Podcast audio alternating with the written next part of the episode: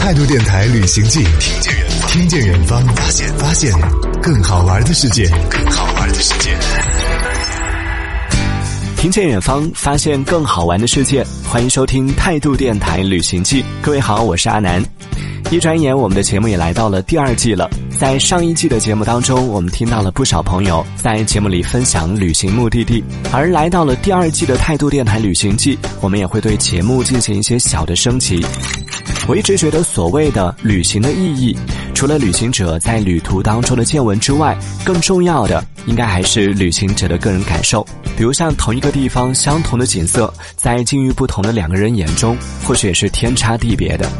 所以这一季的态度电台旅行记，我们除了要和各位分享旅行者在旅途中的见闻之外，更多的还是希望为旅行者们提供一个分享故事的平台，也希望有更多的旅行者可以来到我们的节目当中，以声音的形式记录下你走过的足迹，也为自己的故事留下一份特别的声音纪念册。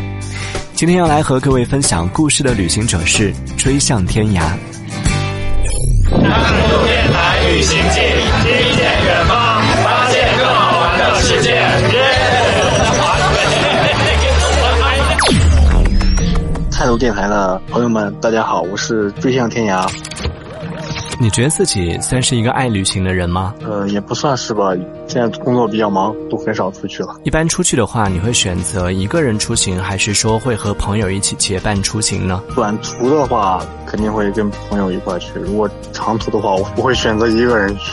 那你一个人出去，你都去过哪里呢？今年中秋节跑了泰山，你是抱着什么样的心情一个人去的？完成一个心愿吧。都说十八盘比较难嘛，嗯，然后觉得到泰山山顶能征服一下自己吧。所以你是一个热爱挑战的人。对，今天想要跟我们分享的是旅行当中的哪一段故事呢？我想分享去山东枣庄，然后去看钟立风的演出。就那个歌手钟立风是吗？对，通过那个旅行，我开始喜欢民谣。本来我不知道什么叫民谣，然后啊，也不知道谁是钟立风。通过这次旅行，看到钟立风，然后听到在路旁，从此就喜欢听一些民谣的歌曲。在路旁，孩子们在大学长。是什么机缘巧合会让你想要选择去听那一场演出呢？还是因为自己喜欢听广播的原因吧。嗯然后家乡有一个电台举行的这个活动，然后就报名参加了。啊，这等于是一边旅行，然后同时有这样的一个音乐节的一个活动。对，因为钟立风的风格其实还算是不是那么那么大众，所以在当时最打动你的是哪个点？觉得他唱的感觉还是有点沧桑的感觉，觉得民谣充满生活，跟自己的性格有关系吧，就是感觉有点忧郁那种感觉。在路旁，鸟儿展开它的翅膀。 其实旅行就想打开自己的心，你知道吧？去嗯，看一下外面的世界，让自己变得就是说能开朗一些。那是我听你的声音，其实你蛮开朗的呀。那是网络中的我，现实中的我不是这样，现实中你是大概什么样的？就是平时也不爱说话，你是不愿意说，哎还我就是找不到能说得到一起的人呢？可能也许找不到能愿意说的人。那个时候还还在上大学，见到陌生人也很少聊，有点惧怕呃陌生人嘛，就是想保护好自己。那你身边的朋友多吗？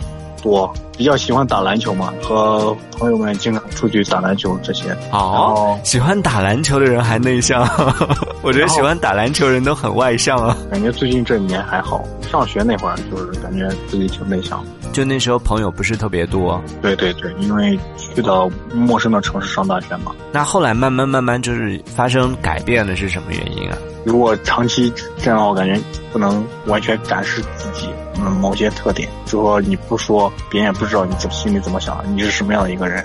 是所以说，我想尽力去改变我这种现状。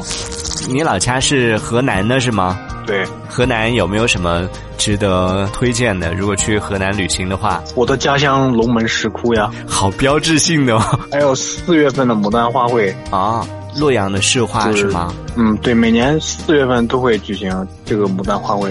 嗯，那像那边的，比如说吃的呀、饮食什么的，洛阳水席，还有各种汤。省会郑州市人家是烩面，还有开封的小吃、灌汤包啊，还有各种串儿。这几个城市因为离得比较近嘛，这应该是具有代表性的。感觉是不是你在那边生活久了以后，天天都已经吃惯了，好像真的推荐不出来什么很有特色的一些东西。对，可能待的时间长了，就也不是说觉得有什么特色。好，辛苦啦，谢谢。好，好，拜拜，再见，拜拜。每一次远行都是一次发现之旅，态度电台旅行记，听见远方，发现更好玩的世界。态度电台旅行记全网寻找声音旅游，当地人生活特别特别分慢。享你的旅行经历，什么地方啊，一天到晚都这让更样。多人听见你的奇妙体验。非常神奇的一个现象。微信关注态度电台，回复“我爱旅行”，查看报名方式。态度电台旅行记，听见远方，听见远方，发现更好玩的世界，更好玩的世界。